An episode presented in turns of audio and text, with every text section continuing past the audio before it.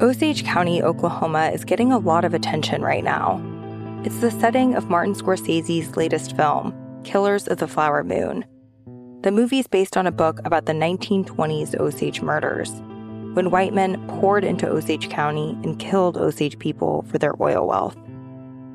I'm Rachel Adams Heard, the host of In Trust, a podcast from Bloomberg and iHeartMedia.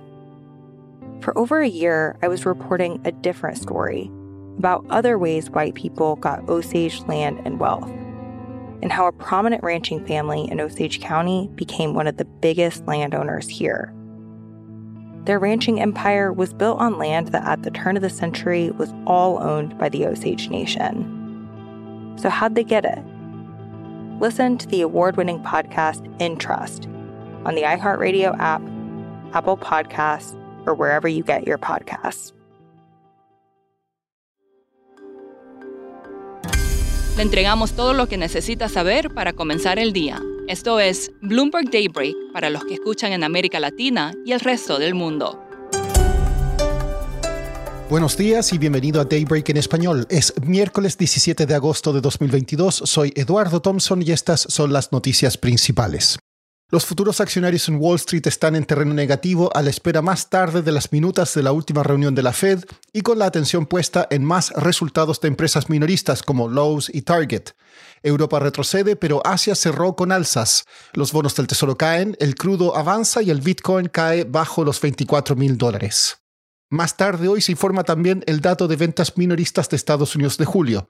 El consenso es que aumentaron un 0,1% el mes pasado.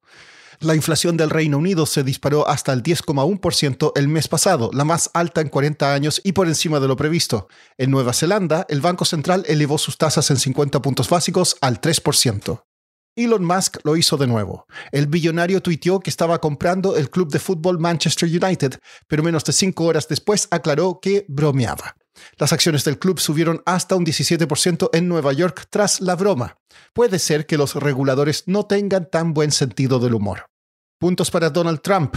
Liz Cheney, quien ocupa el único escaño de Wyoming en la Cámara de Representantes de Estados Unidos, fue derrotada por la trumpista Harriet Hageman en las primarias republicanas. Aliadas de Trump también ganaron primarias para el Senado en Alaska. Pasando a América Latina, la junta directiva de la estatal mexicana Pemex está dividida por el costo del proyecto de refinería Dos Bocas. Según fuentes, la semana pasada tres miembros de su directorio votaron contra aprobar un mayor presupuesto y al menos uno expresó su preocupación por la falta de control en las cuentas. En Brasil, Alexandre de Moraes, juez del Supremo Tribunal, prestó juramento como jefe del Tribunal Electoral en una ceremonia a la que asistieron el presidente Jair Bolsonaro y su archirrival Luis Ignacio Lula da Silva. Moraes condenó los ataques a la integridad del sistema de votación del país, a menudo incitados por el propio Bolsonaro. En Colombia, el ministro de Hacienda José Antonio Ocampo espera que el PIB crezca entre un 2,5 y un 3% el próximo año. Consideró muy pesimista la previsión del Banco de la República de una expansión del 1,1%. En Perú se acentúa la crisis institucional. El Congreso convocó al primer ministro Aníbal Torres a declarar sobre un violento discurso en el que pidió a la gente que defendiera al gobierno en las calles. El presidente de Ecuador, Guillermo Lazo, partió a Estados Unidos tras anunciar que le afectaría un cáncer de piel. Stefan Kefner es corresponsal de Bloomberg News en Quito y nos explica por qué esto ocurre no en el mejor de los momentos. Bueno, el presidente ha sido diagnosticado con un melanoma en el párpado derecho y por eso ha tomado la decisión de viajar a Houston esta semana para exámenes adicionales y para diseñar el tratamiento que debería seguir de ahora en adelante. Va a estar ausente toda una semana mientras que la situación política en casa está compleja.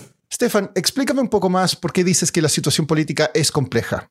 Hay una serie de problemas. Se vislumbraba un diálogo entre Congreso y, Ejecutivo, pero parece que no va a llegar a nada porque hay un conflicto entre el Ejecutivo y eh, el Congreso, dominado por la extrema izquierda, sobre la confirmación del superintendente de bancos, que también ya es un conflicto jurídico. Mientras tanto, la conferencia episcopal ecuatoriana alertó sobre la necesidad de deponer actitudes muy exigentes en las negociaciones entre el Ejecutivo y los líderes indígenas que está mediando la Iglesia.